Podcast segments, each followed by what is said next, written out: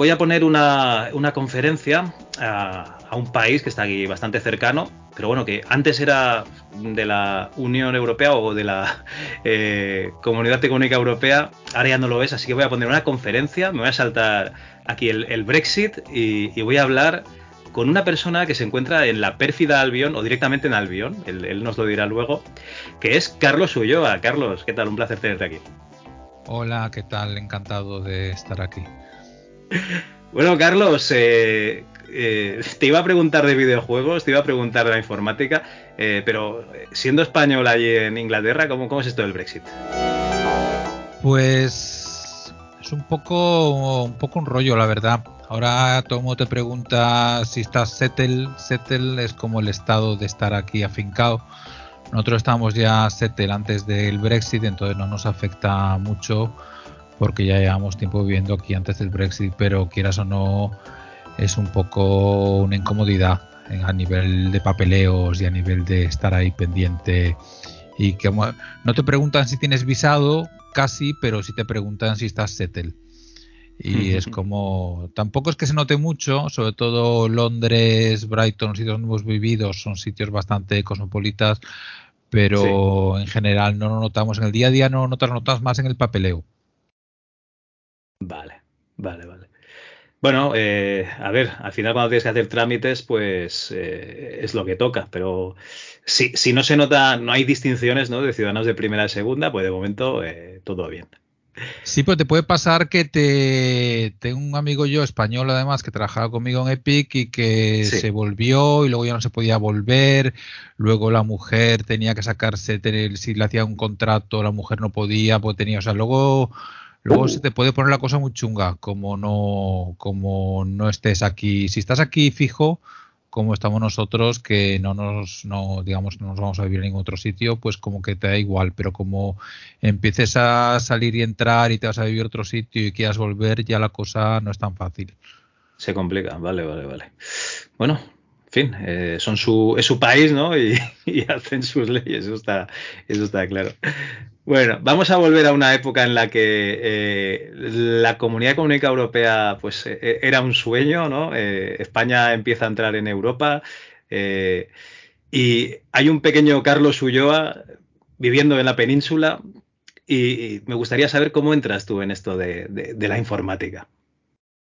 Hombre, yo creo que entró como todos los de aquella época en la que cuando tenías un ordenador lo único que podías hacer prácticamente era o jugar juegos o programar y programar era como para lo que te comprabas el ordenador realmente. Hoy en día no es tanto eso, pero antes los ordenadores, los 8 bits sobre todo, venían ahí con el BASIC y, y el ordenador era para programar y, y, todos programábamos, mal que bien, hacíamos nuestras, nuestros pinitos allí. Y así empecé. ¿Con un Spectrum? No, empecé con un Atari 800. Ah, coño. Pues sí. mira, eh, eres la segunda persona en España que conozco que empezase con, con un Atari 800. Sí, yo quería un Commodore, pero al final mi padre me compró un Atari 800 y era prácticamente lo mismo a nivel de, de CPU y, y, básicamente aprendí, aprendí con eso y aprendí Basic y ensamblador. Ostras. Pues, eh, ¿sabes quién era así? Bueno, gente conocida que, que empezó con ese ordenador, Sid Meier. Sid Meier empezó con uno, con uno de esos también.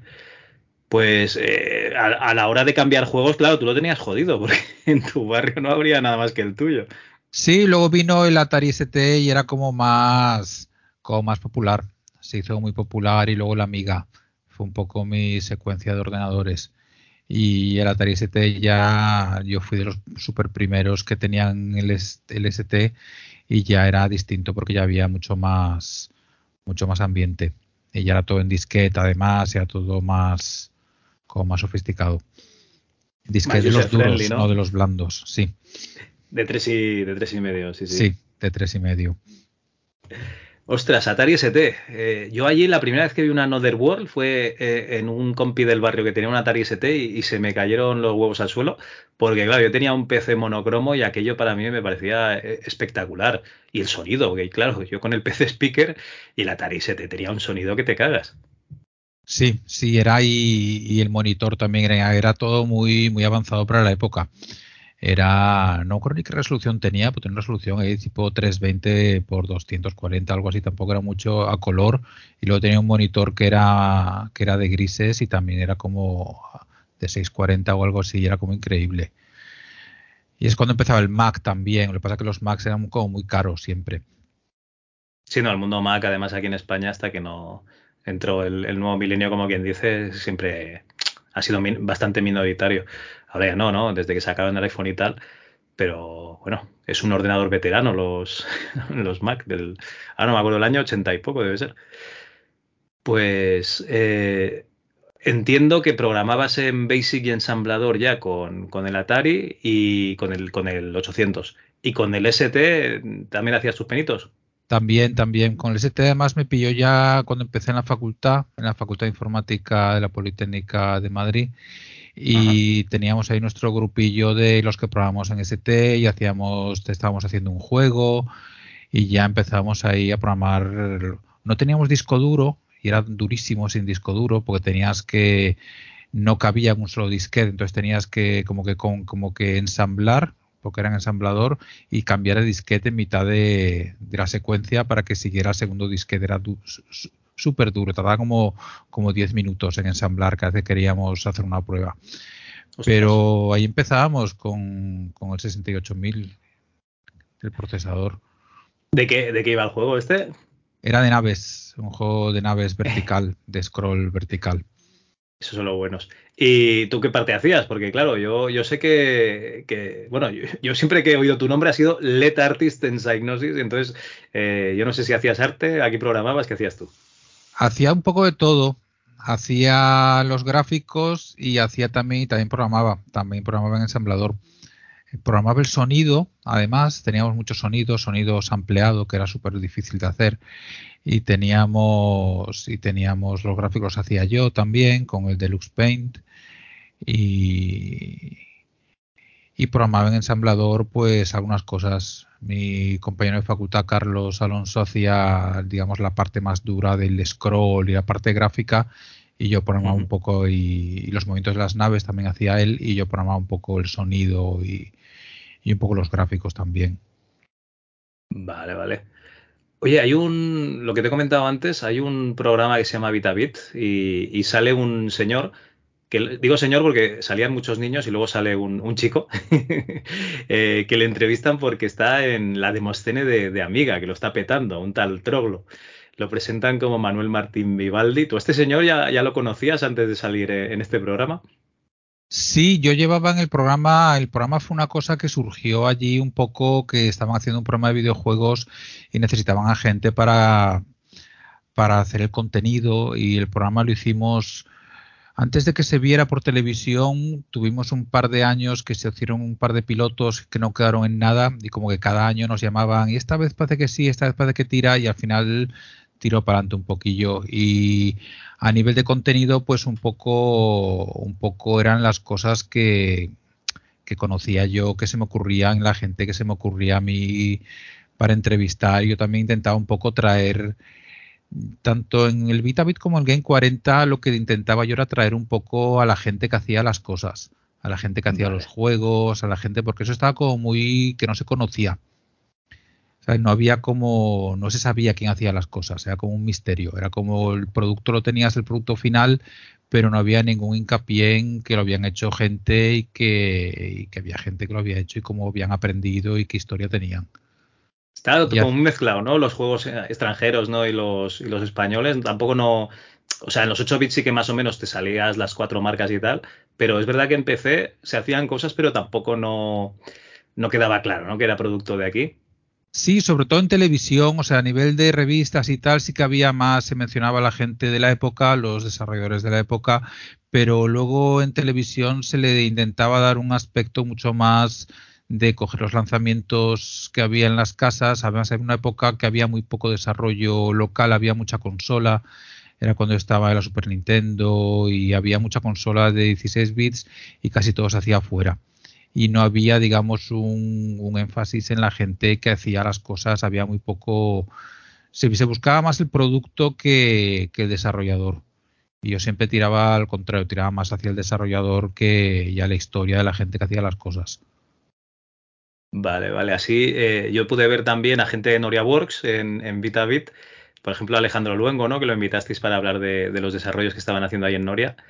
Y en Game 40 también invitabais pues a la gente de, ya fuese de Dynamic Multimedia o ya fuese de, DDM, de la competencia. eh, DDM Hammer, Hammer, perdón, que sería ya la época de Hammer. Uf, sí, no me acordaba yo de aquello, pero sí.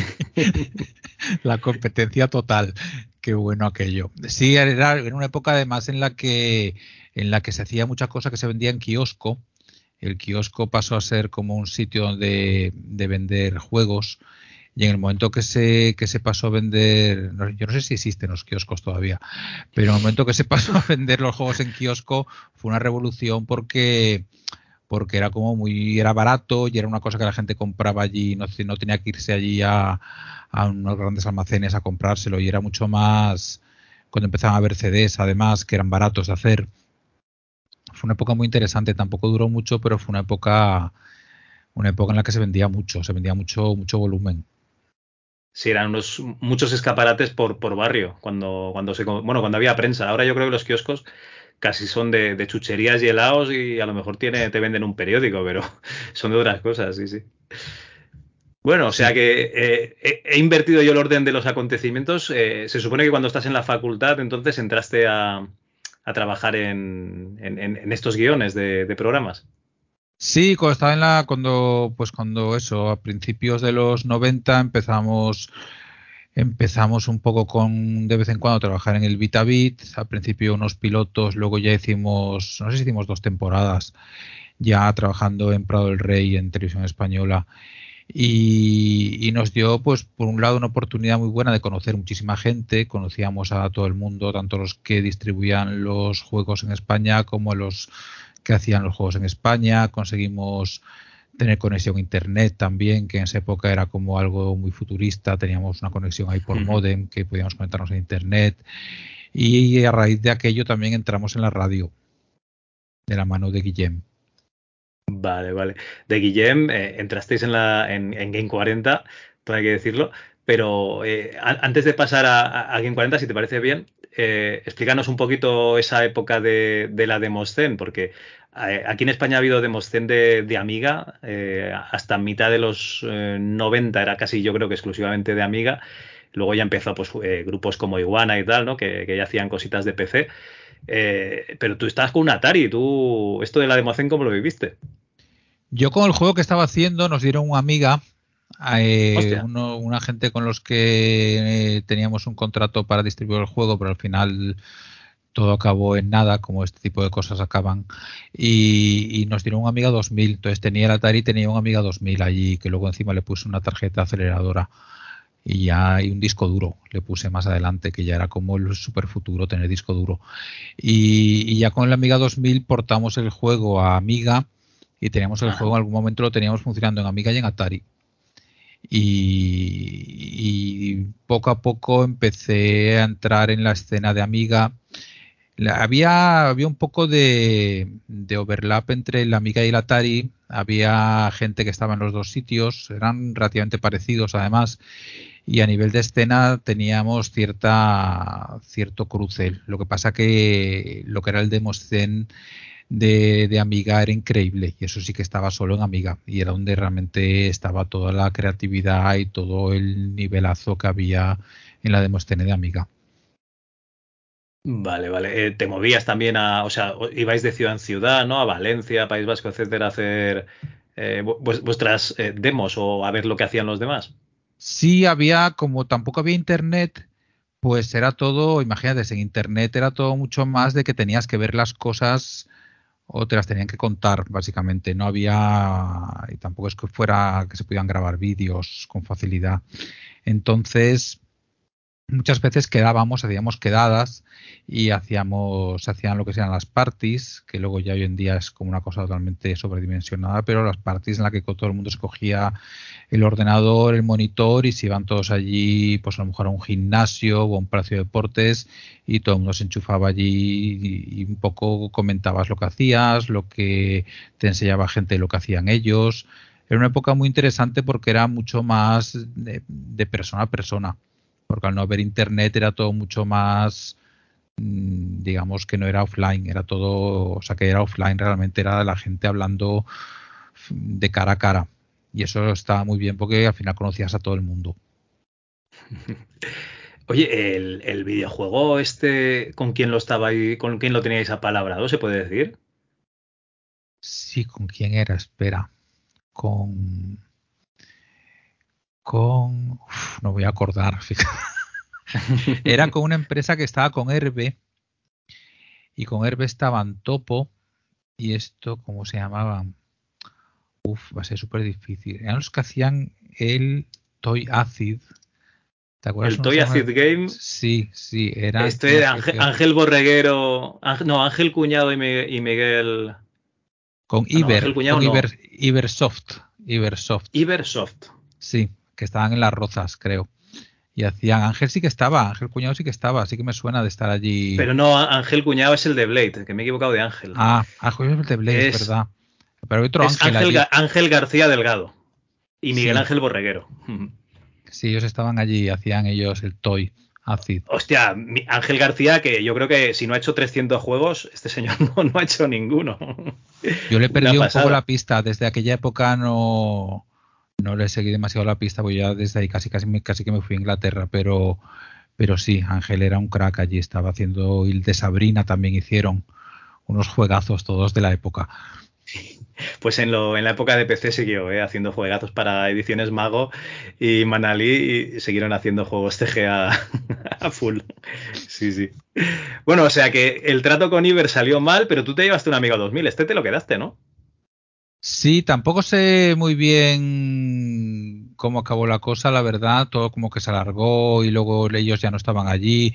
No me acuerdo muy bien cómo fuera, que en una época también aquella como muy confusa, comparado como es ahora todo ¿sabes? en la época aquella era todo mucho menos mucho menos formal, porque era una época donde se estaban empezando las cosas y no había prácticamente ni, ni, ni, ni, formas de trabajar, ni incluso diez años más tarde, cuando yo estaba en Inglaterra, tampoco era todavía todo muy, muy como experimental comparado como es ahora.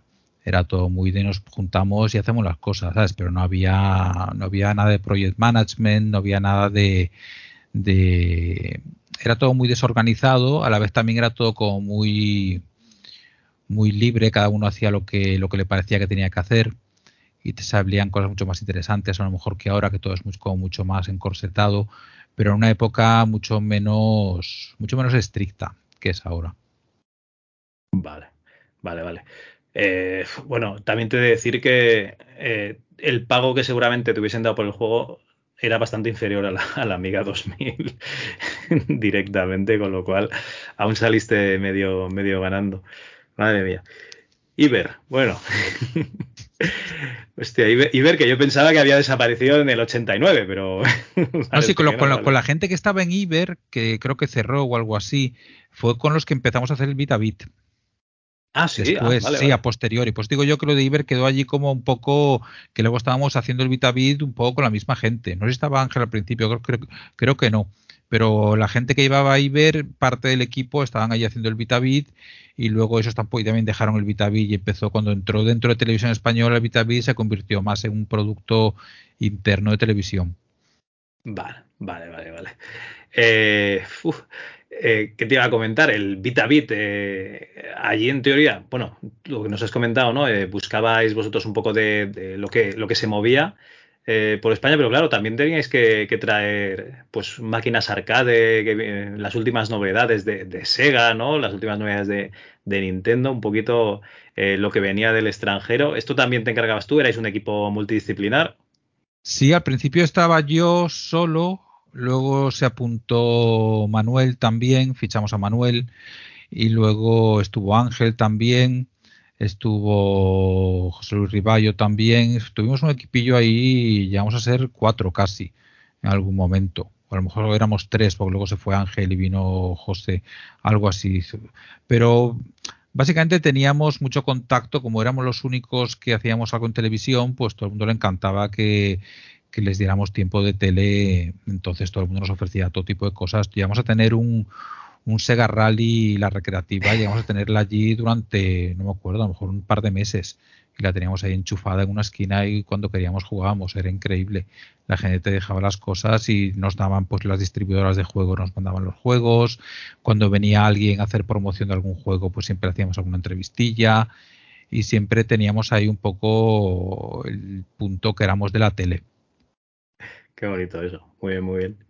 Y desde allí ya conocéis a, Guillem y, os ficha, entre comillas, ¿no? Para, para que le echéis un, cable, ¿no? En el Game 40.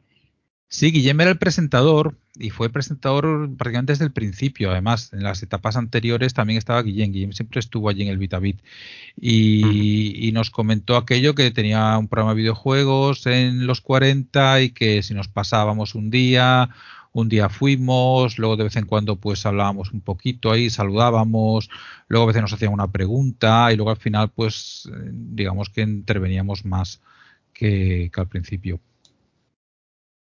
Vale, vale. Yo, yo, recuerdo la época en la que ya eran los informáticos, ¿no? Y estabais eh, Manuel y tú y otro chico que, lo tuvo que dejar casi, casi enseguida. Sí, Sí, en una época yo estaba además, luego yo me fui a Inglaterra y desde Inglaterra se me hacía súper difícil porque, porque el horario, el horario me venía muy mal porque casi siempre me pillaba básicamente en la carretera. Me pillaba en coche y además aquella época tampoco era que dije que pudieras hablar desde el coche ahí fenomenal. ¿Sabes? No se podía hacer el programa desde el coche, como a lo mejor lo podrías haber hecho hoy. Era más un poco que tenía que llegar al hotel, nunca llegaba a tiempo, ¿sabes? Siempre estaba ahí y para mí al final se me hizo muy incompatible, sobre todo por el horario de domingo por la noche. Sí, sí, sí. Eh, se nota, ¿eh? En, los últimos programas se nota, se nota bastante. ¿Qué te iba a comentar? Eh, el sueldo de Game 40, bien, ¿no? Sí, vamos, nos, nos forramos. bueno. Tampoco nunca hicimos así mucho, mucho énfasis en, en, forrarnos con el Game 40. Siempre lo hicimos un poco por porque nos pasábamos bien. Era un poco de. Era más como. Sí, era un poco como los podcasts que se hacen hoy en día, pues era como, como precursor de aquello, un poco ese rollo así de, de vienes aquí y, hablas un poco de los temas que te interesan y, con gente con la que te llevas bien, ¿sabes? Era como más de estar con los colegas. Vale, vale, vale. No, no, no, está, está bien, ¿no? Porque también esta pregunta se la hice a, Manuel, lo que no recuerdo si dentro de micro o fuera de micro, me dijo, no, no, allí no, no veíamos un duro, pero nos lo pasábamos muy bien. Y yo, ah, pues eso es lo, es lo importante, sí, sí. Oye, en algún momento eh, echas eh, currículum para, para, una empresa muy, muy conocida, Signosis, eh, ¿cómo, ¿cómo, ocurre esto? O sea, eh, ¿cómo te enteras tú de que, de que buscan gente y, dices, joder, eh, yo, yo voy a ir allí a trabajar? ¿Cómo pasa esto?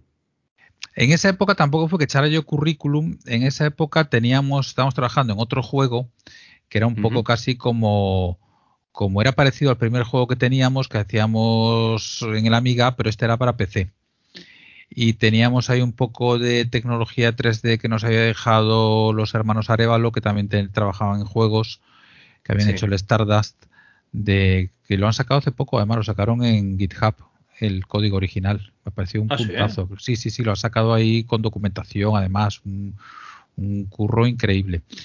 Pues eso, pues nos, nos dejaron un poco un engine que tenían, que estaban haciendo y... El Speed Haze, ¿no? Sí, exactamente, exactamente. Un poco el engine del Speed Haste y teníamos un juego que estábamos moviendo allí y, grabamos unos CDs con, con, un poco una demo que teníamos del juego, una demo que hicimos rápido. Intentamos ver si nos si nos fichaba alguien para hacer el juego en, en, en Londres y hicimos un poco así entrevistas con gente y tal. Y a raíz de aquello surgió que, me llamaron a mí, y, pero no querían el juego, pero sí que estaban interesados en buscar gente y me dijeron que si, que si me iría yo allí a, a, currar. espera, espera, vamos, vamos, que esto, esto que me acabas de decir, esto hay que diseccionarlo más. O sea, ¿con quién estabas haciendo el, el juego este de naves en 3D? Con Manuel también, y con José Luis Riballo también, éramos los tres, creo, en aquella época. Vale. Y, los hermanos Arevalos dijeron que no fueseis a DDM a vender el juego, por ejemplo. No, con DDM yo siempre lo veía todo como muy que, que teníamos que ir a distribuirnos internacionalmente. Yo siempre he sido muy internacional para estas cosas.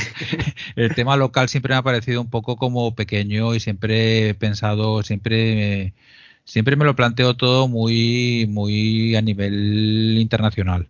Entonces, desde el principio, y en aquella época estaba los de BMG, estaban haciendo también un poco de distribución, trabajaban con los de Noria también, y nos parecían interesantes, pero yo siempre me planteaba todo, de hecho leía todas las revistas extranjeras y me lo planteaba todo mucho desde el punto de vista, por lo menos europeo.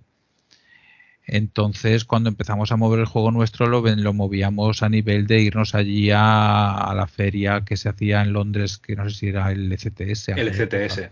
Sí, sí, sí. Y, y, pues eso, llamabas allí, les mandabas unos CDs o le mandabas un disquete y, Creo que disquete fue al principio cuando en la Amiga y luego ya mandábamos CDs, ya era todo mucho más, mucho más sofisticado. Y tenía reuniones con la gente, le enseñabas un poco el juego y te veía un poco la cara y, te decían, pues eso, la cosa casi nunca quedaba en nada, pero a raíz de aquello fue cuando me propusieron trabajar en Signosis. Porque ¿a qué casas fuiste? Por ejemplo, ¿a Gremlin, a Ocean? ¿A, dónde fuiste a llevar eh, ese CD? Uf, no me acuerdo ya. Nos fuimos a... Es que eso lo hicimos dos veces. Lo hicimos con el Amiga, con el juego de Amiga, y lo hicimos luego con el juego de PC. Entonces ya en, en el tiempo se me mezclan un poco los, los recuerdos. Y una época era como de en disquete y otra época era como en CD. Eran dos épocas ahí pero un poco con la gente que había en la época, con Virgin supongo que sería, algunos distribuidores que había, más que nada con distribuidores y con gente y teníamos pues unos CDs que tenían ahí nuestros datos pintados en la, en la carátula y, y básicamente los CDs a veces los mandabas ahí por correo a, a, direcciones que había en que veías en las revistas, que veías en Edge o en alguna revista de estas. Y, y, a raíz de aquello, pues luego te contactaban o, o te mandaban, te mandaban, creo que creo que ya había mail, creo que ya había email en esa época, pero se, usaba muy poco. Vale, entonces en una CTS digamos que, hablaste con alguien de Signosis. Sí, yo la verdad no recuerdo haber tenido el contacto directo y yo no sé cómo acabaron mis datos allí, pero eventualmente me, me o sea, contactaron conmigo y me dijeron que, que no sé si fue por carta directamente o por, o, por email, pero básicamente me dijeron que si estaría interesado en trabajar allí y tal. Y, yo dije, claro, como no, como no iba a estarlo, ¿sabes? Para mí era como, como si estás ahí en cualquier equipo de tercera y te ficha el Madrid, ¿sabes? Era como, uff, increíble, signosis. Y, y para allí me fui. Vale, eh, entiendo que te llamaron a ti porque eras artista o que os echaron eh, la caña a los tres y, solo te atreviste tú.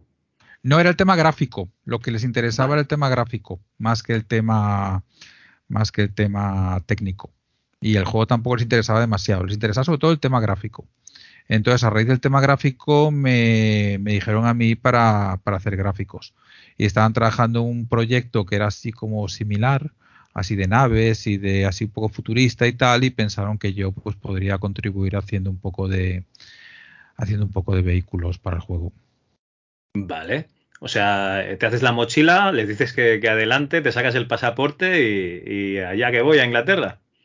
Sí, la verdad no tenía ni idea dónde iba. O sea, estas cosas que eres joven así y dices, me parece muy buena idea, pero realmente no tengo ni idea, no tengo realmente casi nada de, de información. Y de hecho yo me iba ahí todo todo entusiasmado con el Wipeout, que era el juego que era el juego del momento y el juego para mí era la, lo máximo que había. Y al estudio donde fui no tenía nada que ver con el Wipeout, eran gente totalmente distinta y no había prácticamente relación con los que hacían Wipeout, que lo hacían en Liverpool, con los del estudio de Stroud, que era donde estaba yo, que hacían otro tipo de juegos además, que eran además unos un antiguo estudio de Microprose que hacían más simuladores y ese tipo de cosas. Eran gente, era todo el mundo de Microprose y ahora estaban todos ahí metidos en simuladores y en, juegos de Segunda Guerra Mundial y tal. Y yo venía aquí pensando que iba a ver todo de Wipeout y me quedé un poco diciendo.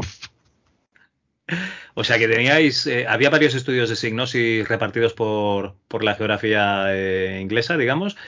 Y, y, en el estudio que te tocó a ti, o sea, tú cuando llegas allí a las oficinas, aquello cómo lo viste? A ver, explícanos. Porque además, eh, espérate un segundo, el nivel de inglés, ¿cómo lo tenías en aquel entonces?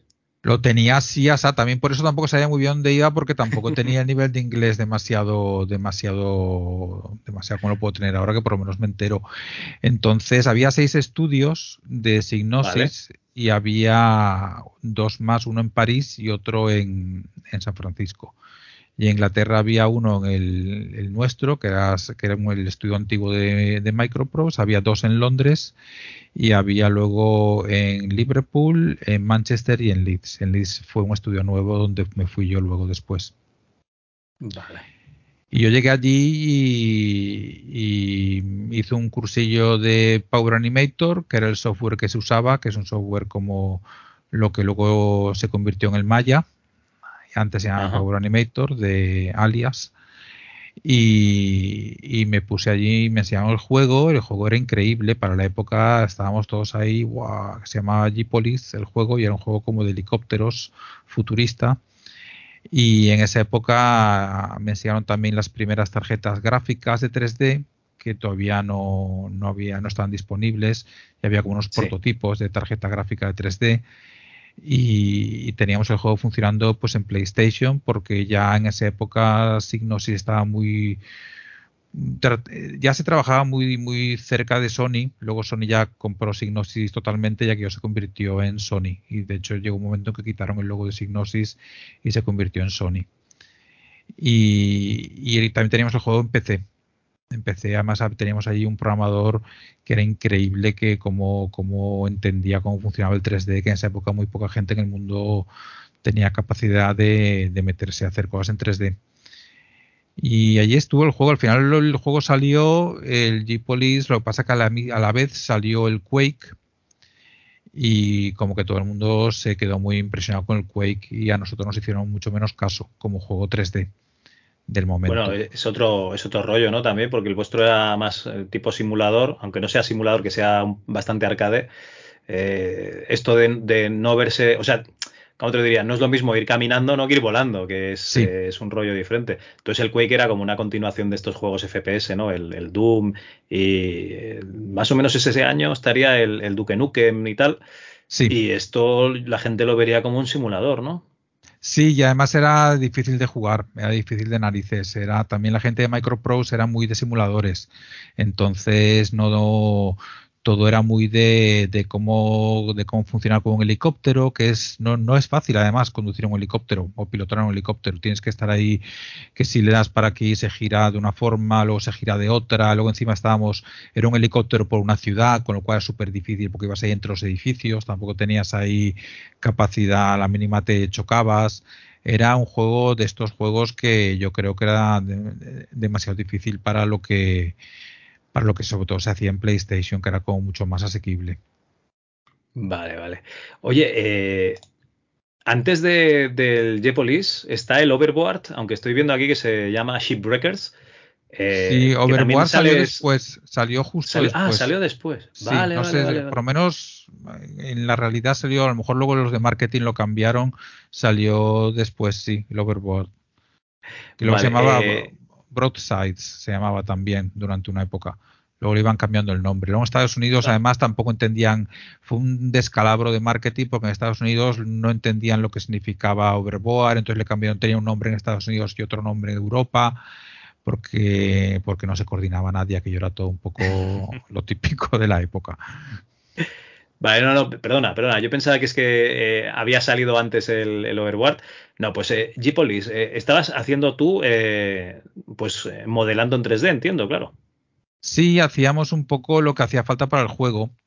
Entonces te decían, pero a todo como súper poquísimos polígonos. Te decía, uh, tienes que hacer esto en 50 triángulos o 60 triángulos y, con el Deluxe Paint ahí pintando unas texturas también que solo tenías 16 colores. Entonces era todo súper minimal. Era básicamente poner unos triángulos allí, intentar ahí con unas texturas se quedara bien.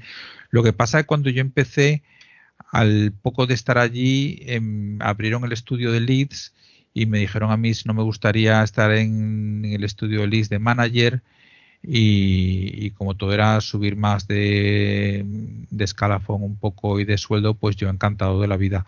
Y les dije que sí, y entonces tuve una época, que era la época que estaba todo el día en, la carretera, que estaba a medias entre Leeds, que está en el noreste de Inglaterra, y el, y el estudio de Stroud, que estaba en el suroeste, entonces estaba todo el rato cruzando Inglaterra en diagonal. Y o sea, porque estabas en dos proyectos a la vez. En uno eras eh, lead artist y en el otro eras eh, artist manager. Sí, y a la vez, joder. Claro, entonces el, en, en Stroud era artist, supongo que sería senior, no me acuerdo, supongo que sería senior artist, y en el otro lado era art manager, y eventualmente ya me quedé de art manager en Leeds, tenía ya que elegir porque me pasaba los días en un hotel, además de hotel en hotel, era, estaba, estaba muy descalabrado yo además estar recién llegado a Inglaterra y, estar todo el día de un lado para otro, pues claro, es como lo que menos necesitas. Lo raro es que no te viniese la policía y dijese, este tío debe ser un terrorista, vamos a ver qué pasa, que se mueve tanto de aquí para allá. Madre mía. Oye, eh, em, ¿qué diferencia había entre las versiones de PC y PlayStation cuando estabais desarrollando? Hombre, la, el problema de la PlayStation es que no tenía texture correction, que es que las texturas mm, cuando se cuando se hacen pequeñas en la distancia, pues no se hacen pequeñas. Entonces queda todo como muy el efecto es muy muy desagradable y tampoco tenía filtering, entonces los píxeles se veían allí de se veían los píxeles, pues se veían las líneas rectas de los píxeles, no se hacía ningún difuminado y aparte de eso la, la, la, la, memoria era muy baja, entonces tenías que hacer las texturas en 16 colores, entonces se veía la, diferencia era muy grande a nivel gráfico, era una diferencia increíble porque entre que no había entre, entre que no tenías mapping ni tenías las texturas en entre la, resolución, los colores y que no tenías la corrección de las texturas, era el tema de texturas era, era de muy mala calidad. Vale, vale, vale. Por eso los juegos de, PlayStation, digamos, tienen esta, cuando son 3D, tienen esta gama cromática tan, tan pobre, ¿no? Los modelos. Sí, sí, porque además por, por memoria solo podías usar 16 colores entonces no podías ni siquiera hacer ahí un poco de degradado, entonces entre que no podías hacer degradado con los píxeles, que tenías el tema anti-alias también horroroso y tenías muy pocos triángulos, era todo muy... y sobre todo cuando tenías, cuando la geometría estaba más paralela a la carretera que pasaba en los suelos, se veía todo feísimo, era todo, pasa en el Wipeout original que ves la carretera como se deforma toda la carretera, entonces había que intentar corregir aquello pues haciendo unas texturas de una forma pintarlas de una forma especial era todo muy era todo muy duro. Y empecé empezaron a hacer cosas muy decentes muy rápido. El PC en aquella época evolucionaba cada seis meses había una novedad gráfica importante. Y desde Sony no había ningún tipo de digamos órdenes de que la versión de PC no podía ser mejor que la de que la de PlayStation por ejemplo en aquella época todavía no teníamos tanto, tanto input de Sony. Y en aquella época además estaba todo mucho más descontrolado, cada cual hacía un poco lo que quería. Y la versión de PC nuestra era increíble. ¿eh? La versión de PC de G-Police, cuando, cuando Bill Gates anunció el DirectX, la tenía detrás de fondo. Vale. Bill Gates, que también en aquella época también estaba en Microsoft, claro. Y, cuando anunciaban allí el DirectX de o Direct 3D de, Windows, pues de supongo Windows 95, Windows. Sí, Windows 97, es del 97. No, 98, Windows 98 era. Vale.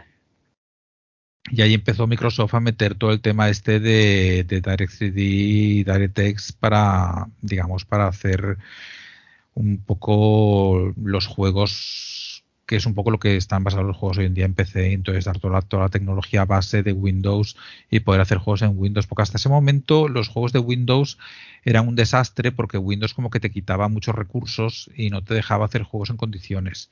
Entonces casi siempre tenías que hacer el juego, básicamente volverte a, a MS2 para hacer el juego desde MS2 pero ahí tenías el problema de la memoria, entonces estabas ahí un momento muy malo. Entonces cuando Microsoft decidió un poco darle ese respaldo a los juegos con el DirectX y DirectCD, pues empezó todo a ir mucho mejor.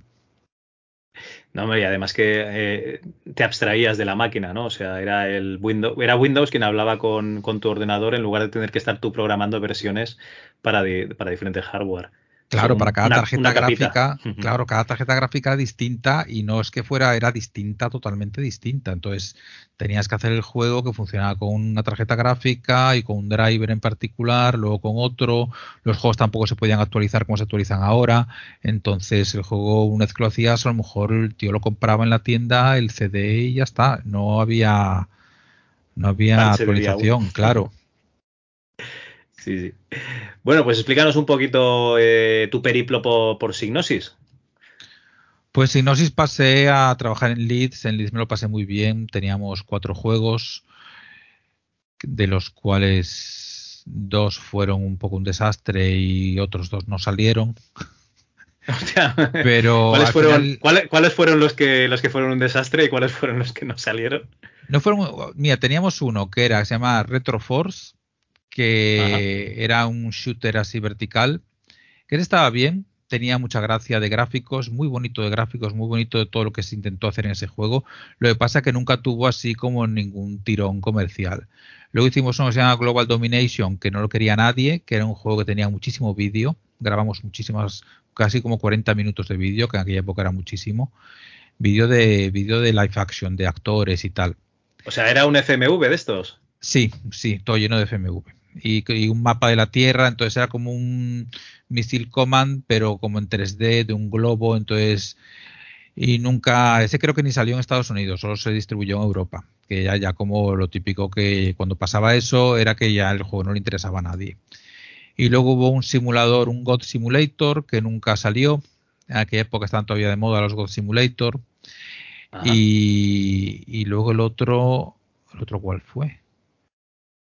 Ah, y el otro fue Wipeout 3, que sí que salió al final, que era un poco un reskin de Wipeout 2, pero que al final, en principio era lo mismo de Wipeout 2, pero el estudio de Liverpool como que nos lo dejaba a nosotros y al final fue bastante distinto. Y a nivel gráfico muy distinto, con Design Republic hicieron todo el tema gráfico nuevo de cero y fue un juego, la verdad, para mí el, el mejor Wipeout. Estás escuchando el MS2 Club. Obsoletos pero orgullosos.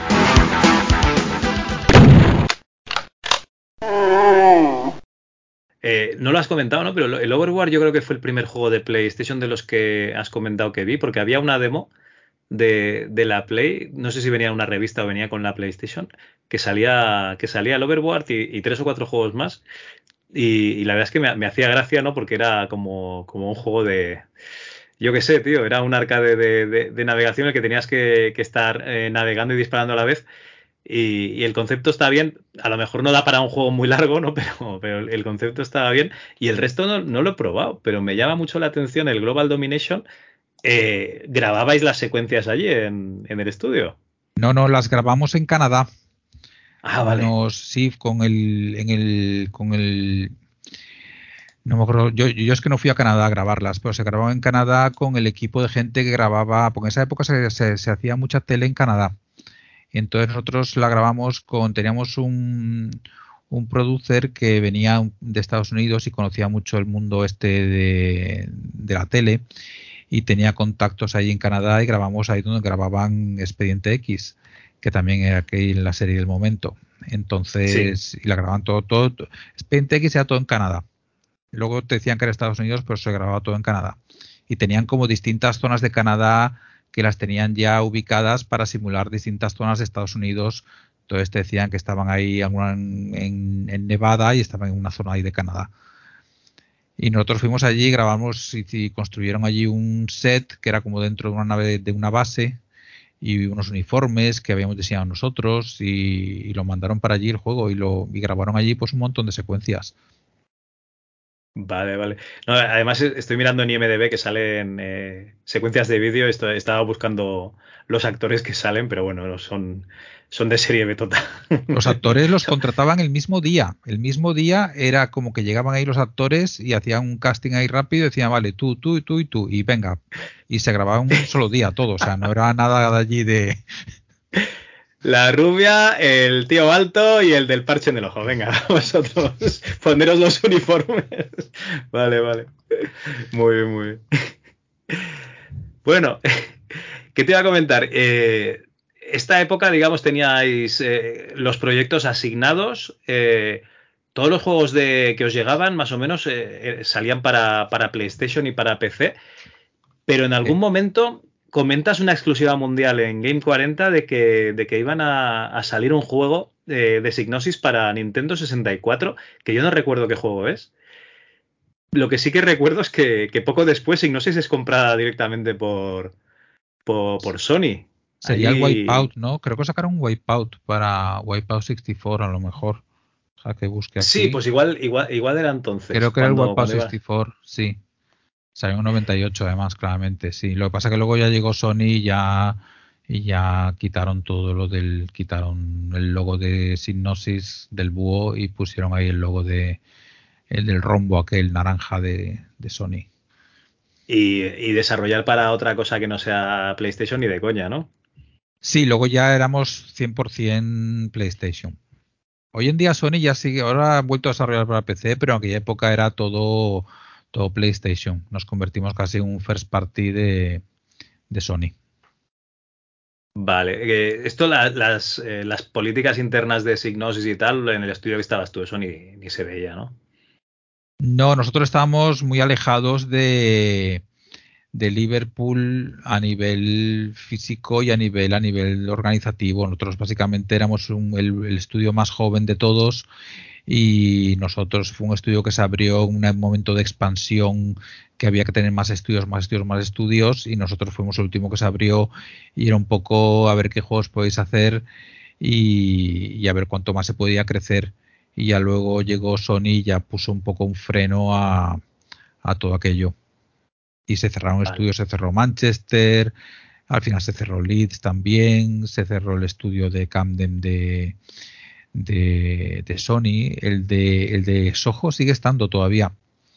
El estudio de Soho sigue de Londres sigue estando todavía ahí se sigue Sí, sí. Vale, vale. Se lleva muchos años ya.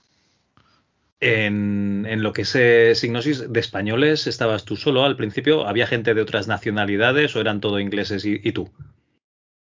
Había poca gente de otras nacionalidades, sobre todo en norte de Inglaterra, todavía en esa época estaba muy, muy poco gentrificado a nivel de, gente de todos los países. Hoy en día hay mucha más gente. Aquella época era como ser español, era ya como, oh, español. Exótico. Y ya, y ya te hacías amigo porque eras español.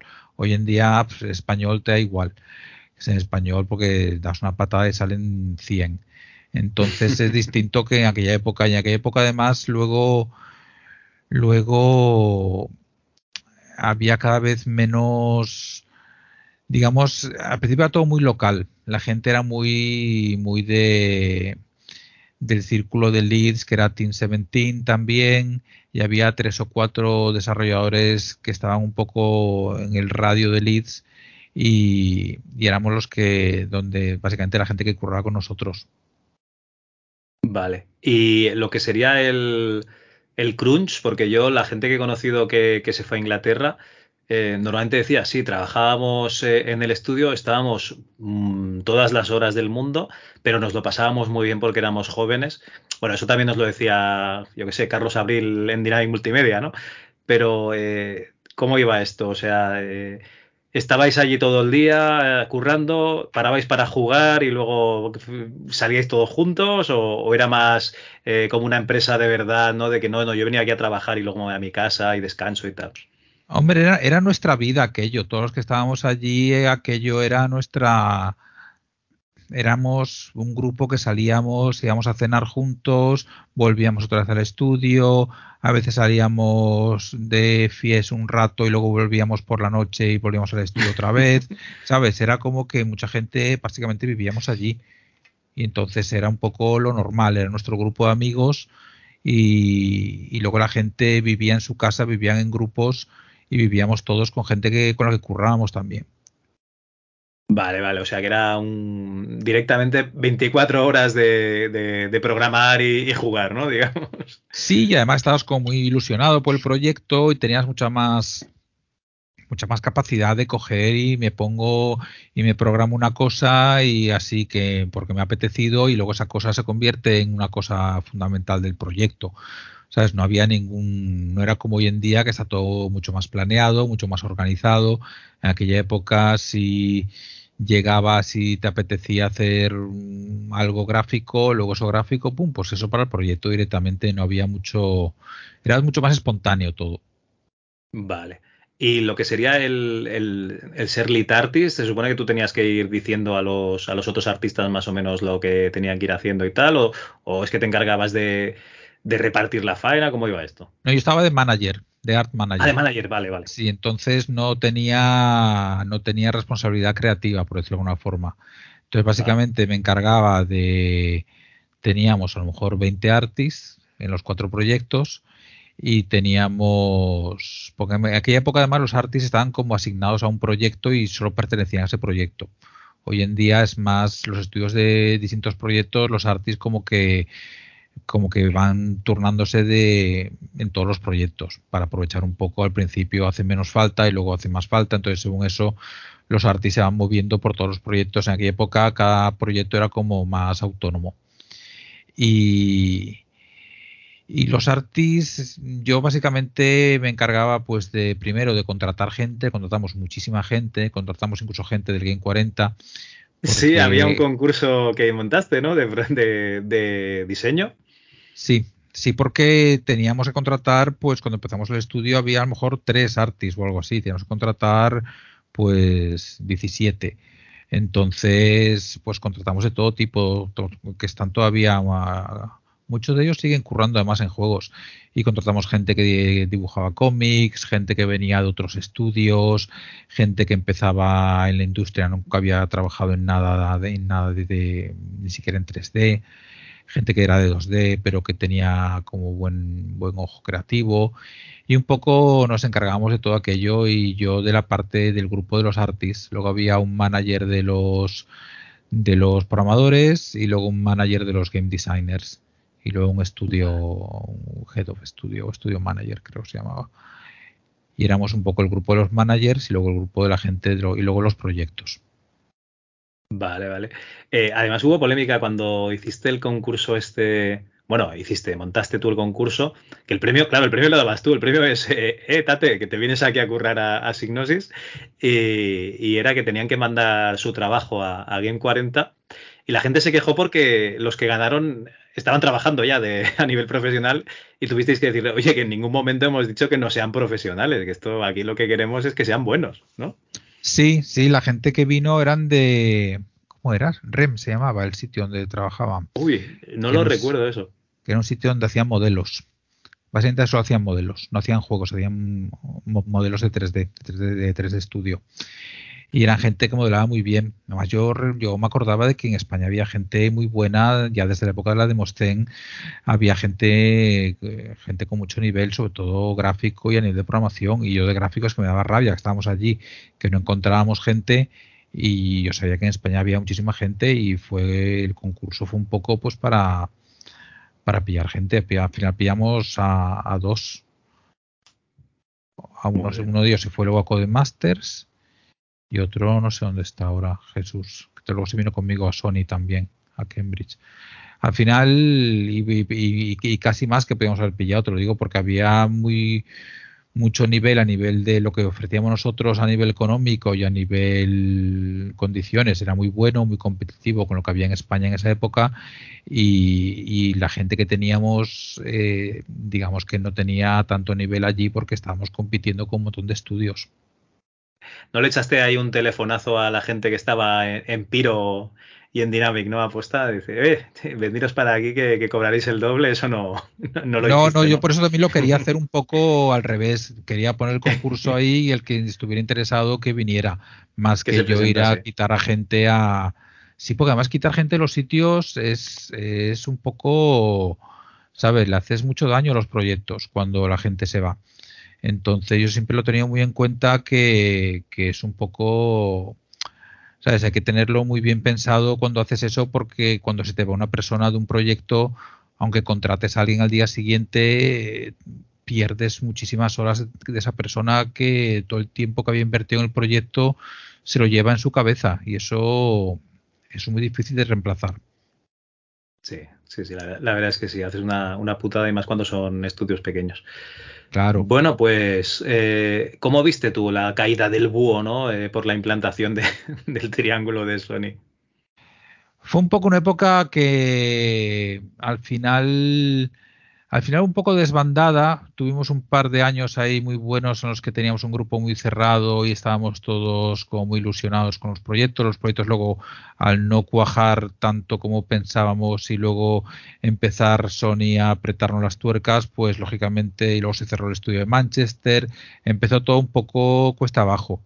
Yo eventualmente eh, a mí lo que pasó es que cuando empezamos, cuando estábamos trabajando en Wipeout, en Wipeout 3, lo que más me, interesaba era la web.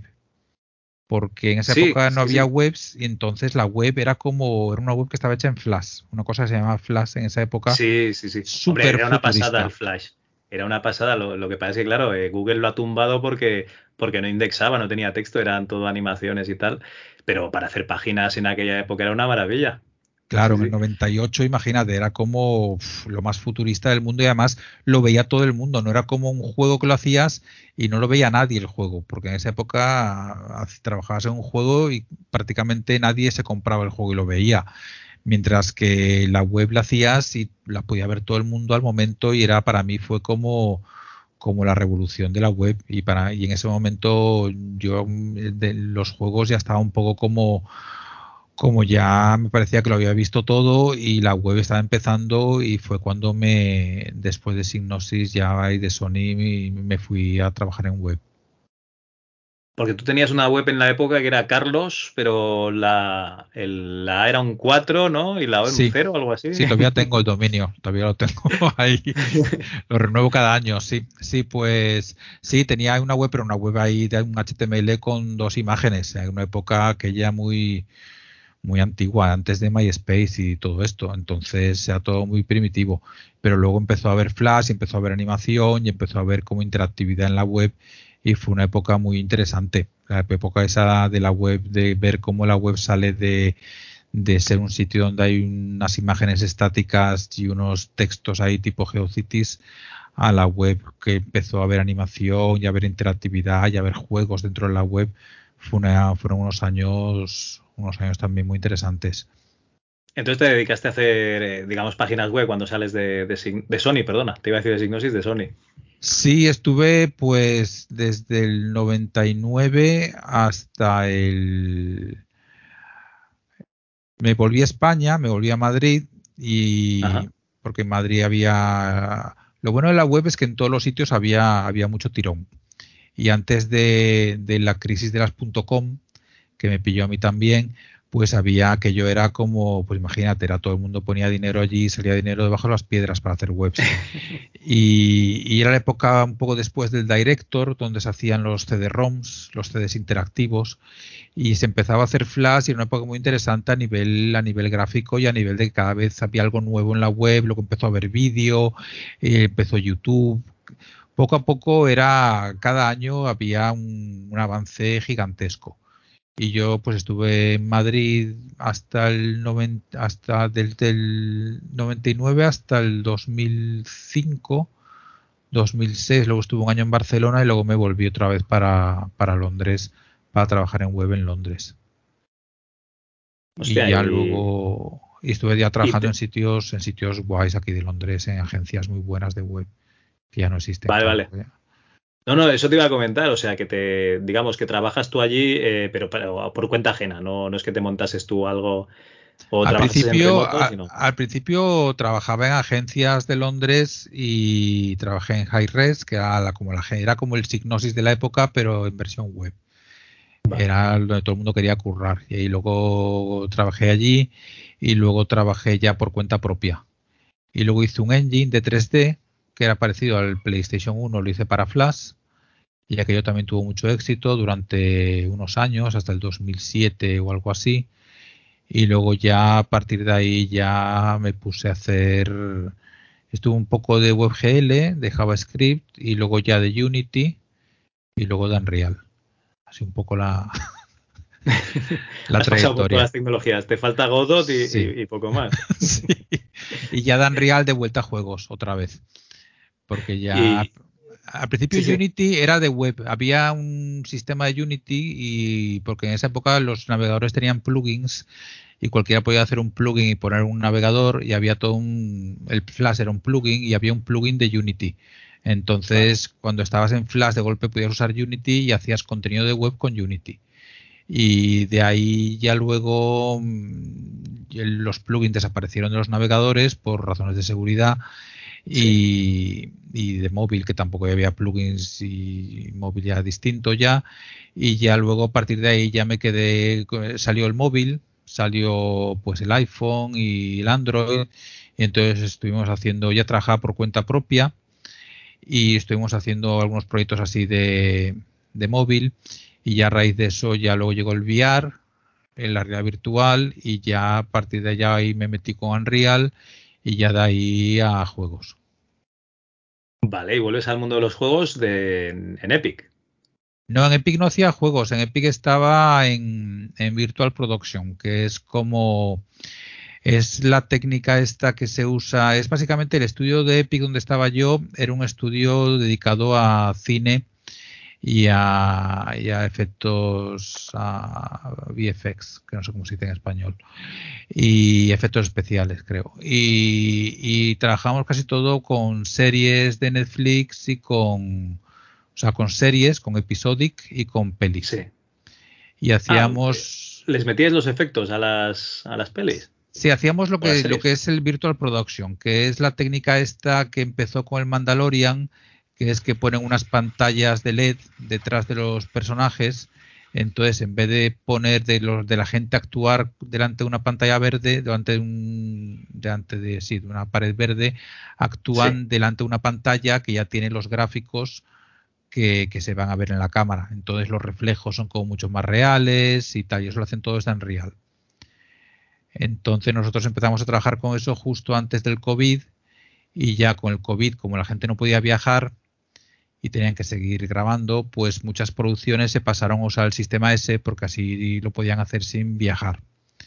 Y entonces estuvimos ahí durante esa época del COVID, pues eso, trabajando mucho en, muchas series y muchas pelis que han salido ahora recientemente. Va, venga, eh, échate, échate, ahí alguna, alguna serie que haya, en la que hayas trabajado, que hayamos visto algo ahora. La que más, el marrón más grande que nos comimos fue 1899, que es 1899, que salió en Netflix hace, hace tres meses, creo. Esa fue... Esta es la que salió y la han cancelado ya automáticamente. Sí, sí, la han cancelado los de Netflix.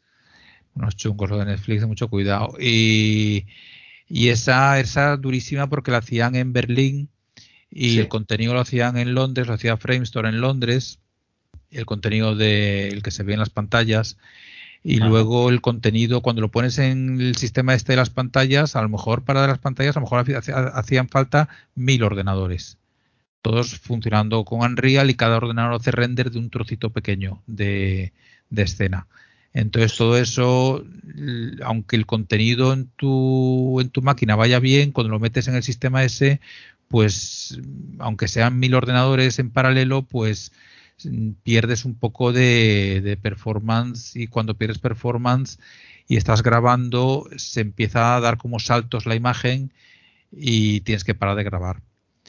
Y eso cuando están grabando ahí con los actores y con todos los sistemas ahí montados y te y estás en mitad de la grabación y de golpe empieza a, dar golpe a dar saltos la, la imagen del fondo y tienen que parar esto como muy un momento muy muy triste para los que están allí. La gente se cabrea mucho y, entonces tienes que tener todo, todo súper optimizado. Fue un proyecto muy duro en ese sentido. Pero esto lo hacen en streaming, ¿no? Porque no pueden tener ahí mil peces en el plato. no, no, están, están los mil allí, los mil peces allí. Hostia puta. Claro, porque tiene que ir todo, todo va super performance. Tiene que y son PCs con dos GPUs, que además hay una versión de Unreal especial solo para eso, que usa dos GPUs. Y además en esa época, como estaba todo lo de las GPUs, era súper difícil de pillar. Carísimo. claro, y era súper difícil y había que pillar, pues eso, 2000 GPUs ahí de las ultimísimas que había, de las 2080 o lo que había. O sea, teníais allí un clúster de ordenadores con dos GPUs cada uno para, para tener, digamos, la imagen que se vería de fondo. Sí.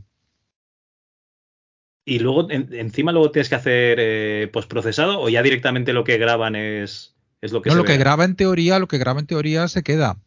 Ya es bueno, ah, vale, vale. sí, y entonces, y sobre todo para, para el Mandalorian era muy importante porque el Mandalorian, como va todo de, de metal, de el traje que lleva, pues los reflejos y eso, si estás con el fondo verde, pues es fatal porque te refleja todo verde y lo tienes que ir ahí a pintarlo frame a frame y es una pesadilla.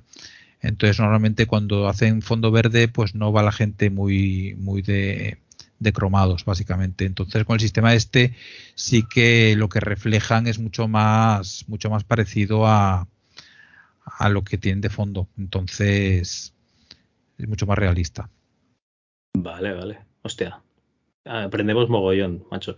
Eh, no tenía ni idea de, que funcionaba así. Oye, eh, después de esto, eh, has vuelto a un proyecto personal tuyo, ¿verdad? No, después de esto me fui de lead technical artist. En ese momento ya, ah. después de dar tantos tumbos por la vida, me hice technical artist, que fue una cosa que inventaron hace relativamente no tanto, pero básicamente para la gente como yo, que siempre ha estado haciendo entre gráficos y programar, pues inventaron una profesión que se llama Technical Artist y es como ideal para, para los que estamos entre eh, indecisos entre un campo y el otro. Y entonces ahora soy Technical Artist. Y ahora estoy de Technical Artist en CCP Games, que son los que hacen, los que hacemos el If Online, que es un juego, un juego muy antiguo, cumple 20 años este año. ¿Cómo, se llama? If, If, Eve.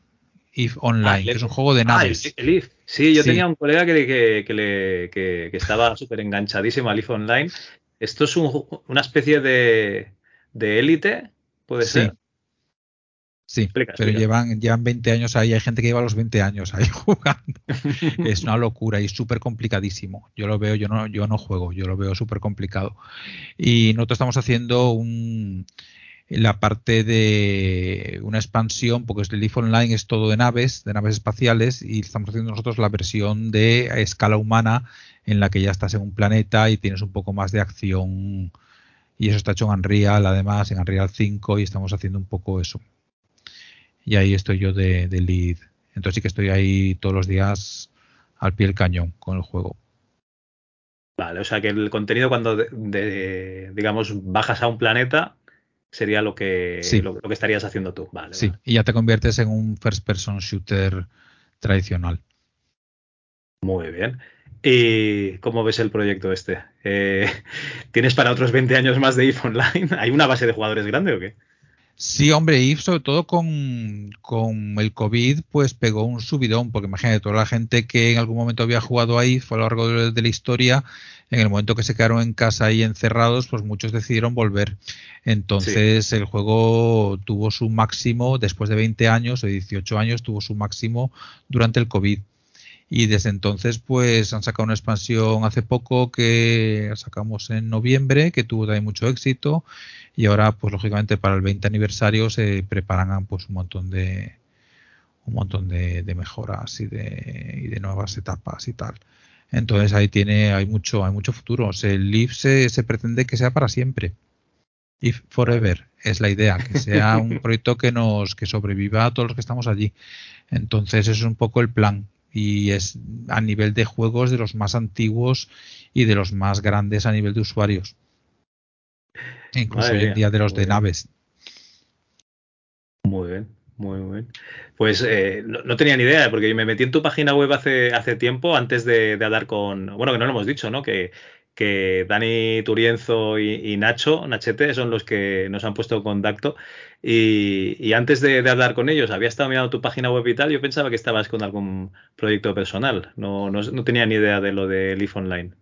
Sí, también tengo mis proyectos personales. Lo que pasa que el último año, cuando me fui de Epic, me fui un poco también por eso, porque la oportunidad de estar ahí en un proyecto de lead además, y teníamos además que era un proyecto muy interesante porque estaba todavía en Unreal 4 y tenía yo la oportunidad de trabajar en, pasar el proyecto Unreal 5, que siempre es técnicamente pues muy interesante porque es actualizar un montón de, sistemas. Y entonces para mí fue un, un, desafío muy grande a nivel técnico y también tener un equipillo allí de gente que tengo. Y así que fue una cosa como muy... En Epic estaba muy bien, lo que pasa que no tenía la oportunidad. Hicimos algunas cosas para Fortnite, además, en aquella época, antes de irme de Epic. Y, trabajamos un poco en el proyecto de Fortnite, dentro del proyecto de Fortnite. Hicimos algunas, algunas acciones publicitarias de Fortnite. Fortnite tiene muchas acciones publicitarias que van ligadas al juego, que a veces ni siquiera salen en algunos territorios.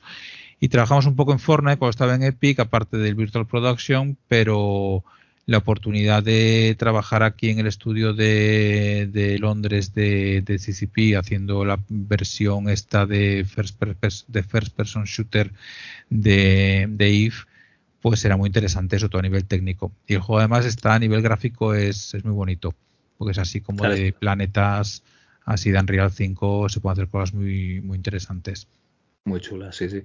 Eh, claro, esto es un poquito, ¿qué, qué, prefieres ser, no? Eh, ¿Cola de león o cabeza de ratón? Porque en Epic, eh, digo, en Fortnite debe haber allí cantidades ingentes de, personas trabajando, ¿no? Claro, Fortnite es un proyecto gigantesco. O sea, no te puedes imaginar, Fortnite es un proyecto que tiene contenido nuevo todos los días del año, tiene actualización de código una vez a la semana y es un proyecto que hay dos equipos el equipo rojo y el equipo azul, que trabajan en paralelo, cada uno hace una temporada distinta.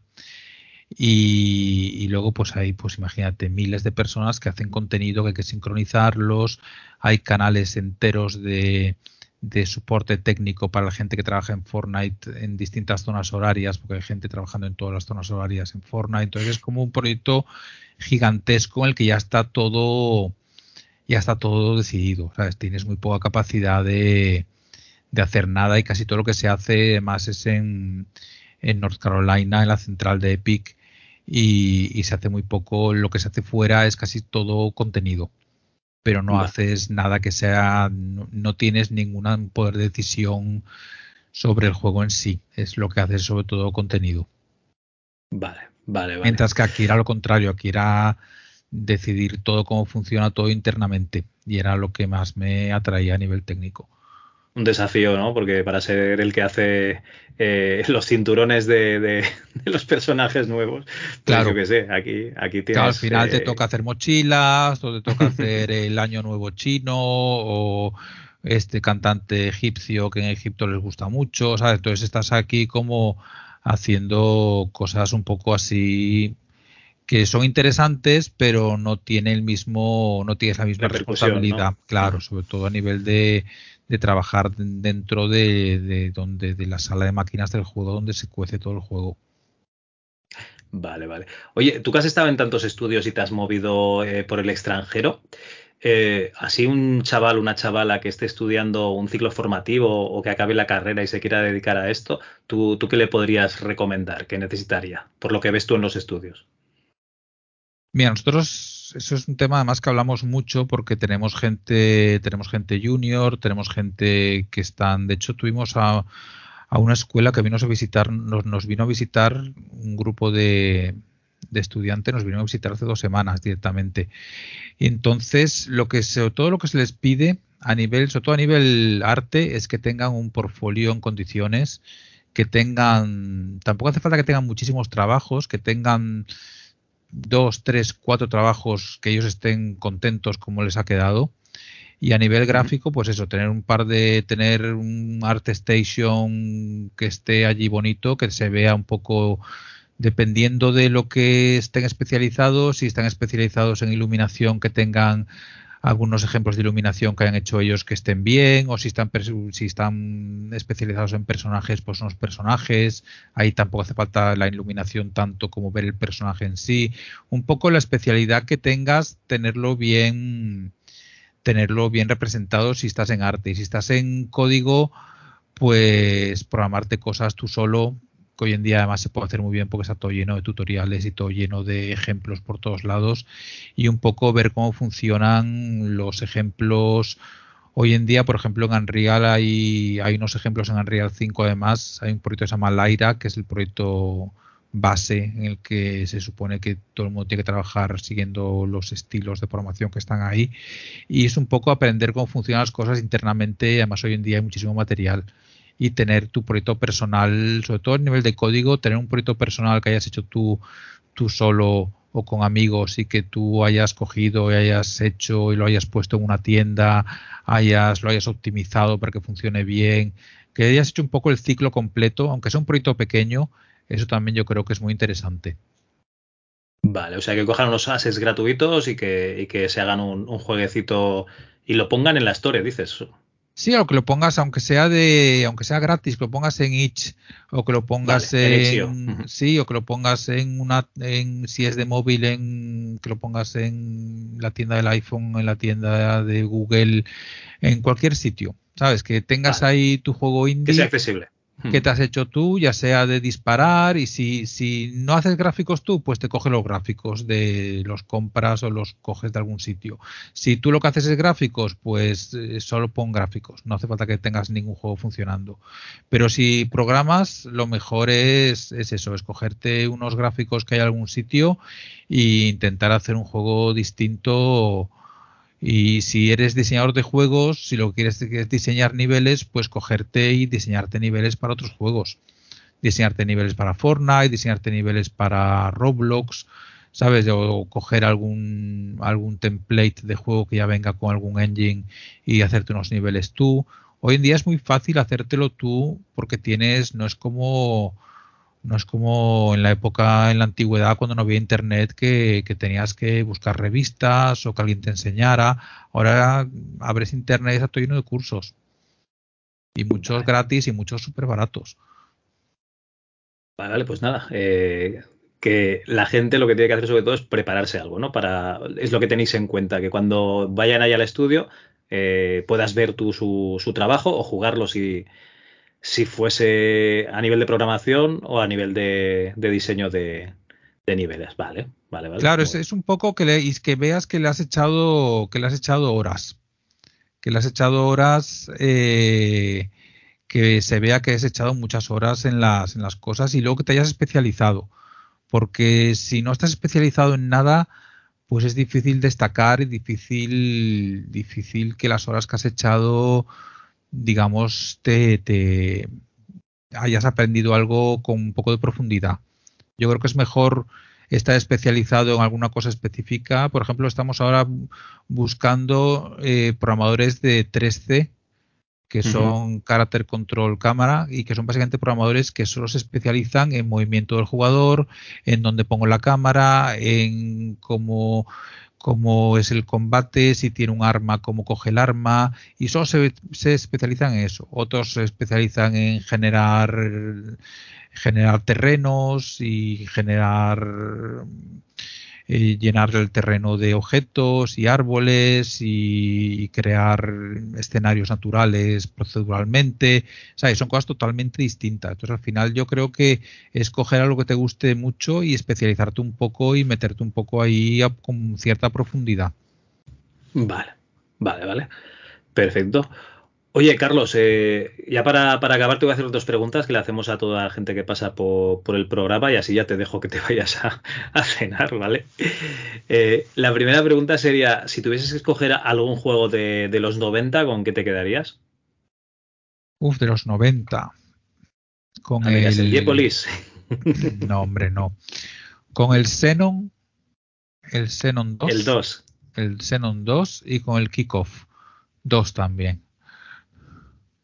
O sea, con eh, los Big Brothers y con Anko. Sí. Sí, El de Dino Dini. Y de Dino Dini, sí. Dino Dini curra aquí, está de Technical Director aquí en Splash Damage, en un estudio de aquí de Londres. Hostia. Sí, Ya, hace- pero has has quedado con él para echar unas copas y dices, oye, tío, que me he hecho unas partidacas al kickoff que lo flipas. No, no, no, no es, hace, se dedica, hace mucha música ahora. Toca Ah. la guitarra y hace, y está ahí con ordenadores antiguos también, ahí trasteando con un Acorn y los tiene ahí. Hostia, con un Acorn, madre mía. Me digas con un Spectrum, vale, pero. Hostia, vale, vale. Pero tiene que, tiene que molar, porque ahí tiene que haber gente de, de la época. Sí, sí, de vez en cuando viene gente que conoces y gente del Spectrum. Hay gente muy joven que no tiene ni idea, que no tienes que la más mínima idea y que les hablas de juegos y no, no saben de qué les estás hablando. Gente Sí. que, que, ¿sabes? Que empezaron a currar a lo mejor durante el COVID, ¿sabes? Y que para ellos lo más nuevo son la PlayStation 4. Y luego hay gente que viene del Spectrum y viene toda la vida y llevan 40 años de experiencia y te lo dicen así, ¿no? Yo tengo 40 años de experiencia y, y tan tranquilos. Yo todavía no los tengo, los 40 años de experiencia, pero, pero a este paso en breve los tendré. Pero hay gente que tiene 40 años de experiencia y que se han comido los 8 bits, los 16, las consolas, todo. Hostia, qué chulo. Pues, oye, eh, has hecho un poco de trampa ahí, has metido dos juegos. Yo creo que estos eran de la Amiga, ¿eh? De, le dabas ahí en el Amiga mucho. Sí, sí, la Amiga para mí fue la, el ordenador de la época dorada. Vale, vale. Bueno, y esta es la primera pregunta. La segunda sería, eh, ¿a quién traerías tú al programa? ¿A quién te haría gracia que pasase por aquí a explicar su- sus vivencias? Mm, ¿Qué me haría gracia? A ver, espera que lo piense. A Manuel ya lo habéis llevado, ¿no? A Manuel Sí. Martín. Manuel es que es muy interesante también porque Manuel ha vivido también muchas épocas e incluso lo que la época más reciente también cosas muy interesantes de cómo de cómo ha evolucionado todo mucho. Manuel, Y- eh, lo traemos, lo trajimos aquí igual que a, que a ti, y luego hacemos una, un spin-off que es el Amiga Club, que, que hemos hecho de momento un capítulo, pero que yo creo que vamos a hacer alguno más y, y a él le encanta, porque dice yo ahí para defender la plataforma a, muerte. sí, sí. También Javier Arevalo también es otro buen fichaje. Jare. Jare salió, nos explicó sus vivencias, que se llevaba el ordenador a, a Noria y luego se lo, se lo llevaba a su casa, o sea que no lo dejaba allí y tal. Todo esto nos lo estuvo explicando. Sí. Pues yo me traería o a Luis Fer de la época de la época de Piro o a Francisco Javier Soler Maki también de la época de Piro que ahora está en CI Games. Luis Fer creo que está en Meta, pero yo creo que la época esta de Piro Piro yo creo que ha sido de los estudios más importantes que hemos tenido aquí en el panorama nacional y que vienen de los de los desde los 90 hasta, hasta hace relativamente poco. ¿eh? Es una cantidad de años que han pasado por allí. Yo creo que, y Comandos como juego, yo creo que probablemente sea de los juegos más importantes, sobre todo de cara al extranjero que han salido de España. Así que yo Sí. votaría por esos dos. Vale, pues eh, me los voy a apuntar. Además, lo que decías, además, eh, comandos que, que está muy ligado a, a Inglaterra, porque esto lo empezaron a mirar en, en Gremlin y luego me parece que. No, Gremlin fue lo- el Blade y luego acabó siendo eh, Eidos, me parece. Sí, Eidos. La que, sí. Los que lo movieron a nivel internacional, con lo cual está muy, muy ligado Inglaterra con, con este estudio, sí, sí. Pues perfecto, me lo- aquí me lo dejo apuntado. eh, cuando contacte con ellos, de tu parte, Carlos. Muy bien. Pues bueno, ha sido un placer tenerte aquí, que nos hayas comentado pues, eh, todas tus vivencias, además muy interesantes porque eh, han sido, después de que te fuiste de, España, son vivencias eh, en el extranjero, en una época muy bonita, ¿no? una época en la que se abre el desarrollo a, por fin a unas consolas en las que la gente pues tenía más libertad para programar, al menos al principio, como es la PlayStation, ¿no? Porque en, en Nintendo y en Sega, entre que tenías que encargar los cartuchos, tenías que pasar 8 millones de, de revisiones y tal, en cambio la gente de Sony lo que quería era producto, yo creo que fue una época muy bonita, con mucha creatividad, y, y tú estabas ahí en el meollo. Sí, sí, fue una época de las mejores, yo creo. Fue una época, además, que lo que decías tú antes, que pasó de ser la, los juegos pasaron de ser para niños a ser algo ya para todas las edades, incluso con el Gran Turismo, ya personas, ya gente mucho más mayor que le gustaban los coches, ya con el Gran Turismo les parecía que por fin había algo que no parecía un juego, que era casi como un simulador. Y yo creo que empezó todo justo en esa época. Sí, yo me lo atribuyo a mí, pero yo creo que es más bien tu generación los que empezasteis a, jugar, tu generación tres años más que yo, cuatro. Empezasteis a jugar de críos, pero habéis seguido jugando porque la, industria ha crecido y, ha madurado con vosotros. Sí, sí, yo creo que, que, la generación nuestra ha sido la que ha, la que nunca ha dejado de jugar. No, no, y además en todos los ámbitos. ¿eh? Y mi crío también eh, sigue jugando y ya lo ve como algo normal. O sea, él lo que ve es que el móvil eh, está para los WhatsApps y, para, y para jugar mientras ve una serie. Yo no sé si es muy bueno eso, pero bueno, al final es, lo que hacen todos estos críos. Y, él lo ve como una cosa normal, como un entretenimiento más. O sea, están los videojuegos, los libros, los cómics y las pelis y las series. Y él es, es un entretenimiento más. Sí, sí, y todo, y antes era una cosa muy, mucho más minoritaria, ¿eh? Lo que ahora es lo normal que los juegos es como, de hecho son el medio más, que, que tiene que generar más dinero hoy en día en el mundo, más que las películas y que la música. Fíjate cómo, cómo ha cambiado todo. Ya en aquella época la música era, era lo máximo, lo que más dinero movía. Bueno, si el Game Pass y, lo que tenga Sony, que no sé cómo se llama, no convierten a esto en un Spotify y no gana dinero nadie, todo bien. Sí. a ver cómo acaba también. Bueno, pues nada, Carlos, un placer haberte tenido por aquí.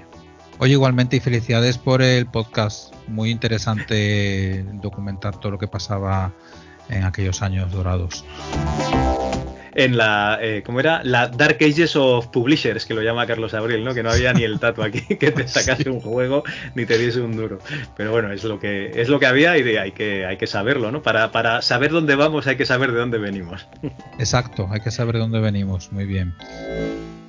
Bueno, pues venga, muchas gracias, Carlos. Un abrazo, hasta luego. Hasta luego.